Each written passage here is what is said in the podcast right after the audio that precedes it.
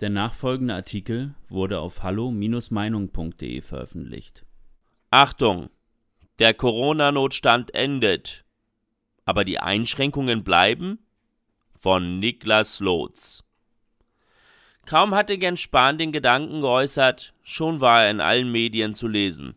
Und alle öffentlichen Personen und Institutionen reagierten darauf. Was erst einmal nach Freiheit und einer guten Nachricht klingt, hat allerdings überhaupt nichts Positives an sich. Spahn verkündete nämlich gleichzeitig, dass 3G-Regeln und Masken auf jeden Fall bleiben sollen. Ist dieser Mann verrückt? Uns drohen also fortbleibende Notstandsregeln ohne Notstand. Eine Katastrophe. Markus Söder formulierte es sogar so, dass der 25. November zum deutschen Freedom Day werden könnte. Wer hier also nur die Überschriften liest, der hofft wirklich erst einmal auf ein Ende der Maßnahmen und auf Freiheit. Allerdings ist nun nach den öffentlichen Äußerungen von anderen Politikern und Virologen klar, was uns wirklich droht. So wird der Notstand formal wohl tatsächlich aufgehoben, aber faktisch alle einflussreichen Politiker in Regierungsverantwortung sind sich einig, dass die Einschränkungen trotzdem bleiben müssen. Wieso eigentlich? Insbesondere im Hinblick auf den eigentlichen Sinn der epidemischen Notlage ist dieser Plan mehr als fragwürdig. Schließlich dient das Feststellen der epidemischen Notlage dazu, um dann eben harte Corona-Einschränkungen wie die 3G-Regeln ermöglichen zu können. Wenn diese Notlage nicht mehr besteht, mit welcher Legitimation möchte man dennoch weiter an den Einschränkungen festhalten, bitte? Denkbar wäre hier eine neue gesetzliche Anpassung, wie es sie auch schon beim Thema Reisen gab. So dürfen Reisebeschränkungen durch eine Gesetzesänderung auch noch erlassen werden, wenn die pandemische Lage beendet ist. Es gilt somit als sehr wahrscheinlich, dass man hier wieder ein Schlupfloch schaffen wird, um weiter Einschränkungen durchzudrücken. Spahn selbst hat beispielsweise vorgeschlagen, dass die Regierungen auf Landesebene mit ihrer parlamentarischen Mehrheit auch einen landesweiten Notstand feststellen können und dann folglich Einschränkungen erlassen können. Die ersten Rückmeldungen der Ministerpräsidenten sprechen dafür, dass dies der Weg der Zukunft sein wird. Damit wäre dann aber auch gleichzeitig klar, dass es einen Freedom Day wie in Großbritannien in Deutschland nie geben wird. Viel eher könnten einzelne Bundesländer den Zustand der Unfreiheit immer weiter in die Länge ziehen und die erhoffte Freiheit in weite Ferne rücken.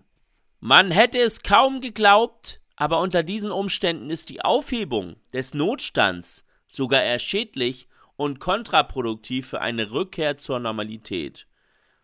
Es ist ein fatales Signal, wenn der Notstand endet, aber gleichzeitig die Maßnahmen und Einschränkungen des Notstands fortbestehen. Somit verselbstständigt sich der Notstand und dauert an, auch wenn er formal aufgehoben wurde. Jens Spahn sprach nicht grundlos von einer Rückkehr zu einer neuen Normalität. Diese neue Normalität hat nichts mit unserer alten Freiheit zu tun, sondern ist vielmehr Unfreiheit, die zum Normalzustand wird.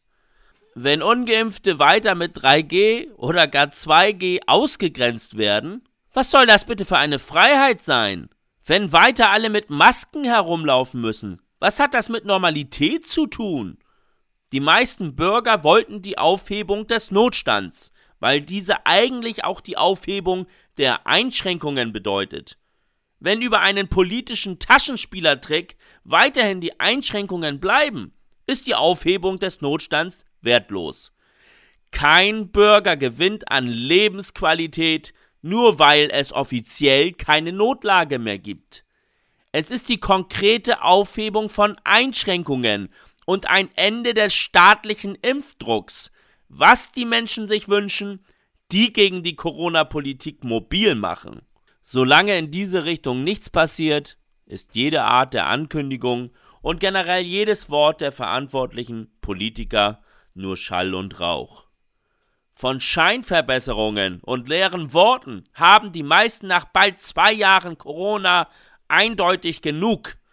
Die Äußerungen von Spahn wirken somit wie ein gigantischer Fake, ein Hinwegtäuschen über die wahren politischen Pläne, die uns alles andere als Freiheit versprechen. Wir sollten alle beim Grundsatz bleiben, dass man an den Taten erkennen wird, mit wem man es zu tun hat und nicht an den Worten. Dass die neue Ampelregierung mit einem augenblicklich durch die Talkshows vagabundierenden, eventuellen Gesundheitsminister Karl Lauterbach mehr Freiheit ermöglichen wird, ist nun wirklich nicht wahrscheinlich, egal was gerade kommuniziert wird. Wollte man wirklich handeln und nicht nur reden, dann wären unsere Regierungspolitiker schon lange dem Beispiel Dänemarks gefolgt. Dort wurden alle Corona-Einschränkungen beendet. Es ist also sehr wohl möglich, wenn der politische Wille dazu da ist. Genau das ist das Problem in Deutschland. Hier gibt es im Bundestag, mit Ausnahme der AfD, keine Partei, die wirklich Druck macht für ein Ende aller Maßnahmen. Kaum wird die FDP wahrscheinlich Regierungspartei, hört man zum Thema Corona nicht mehr viel von ihr.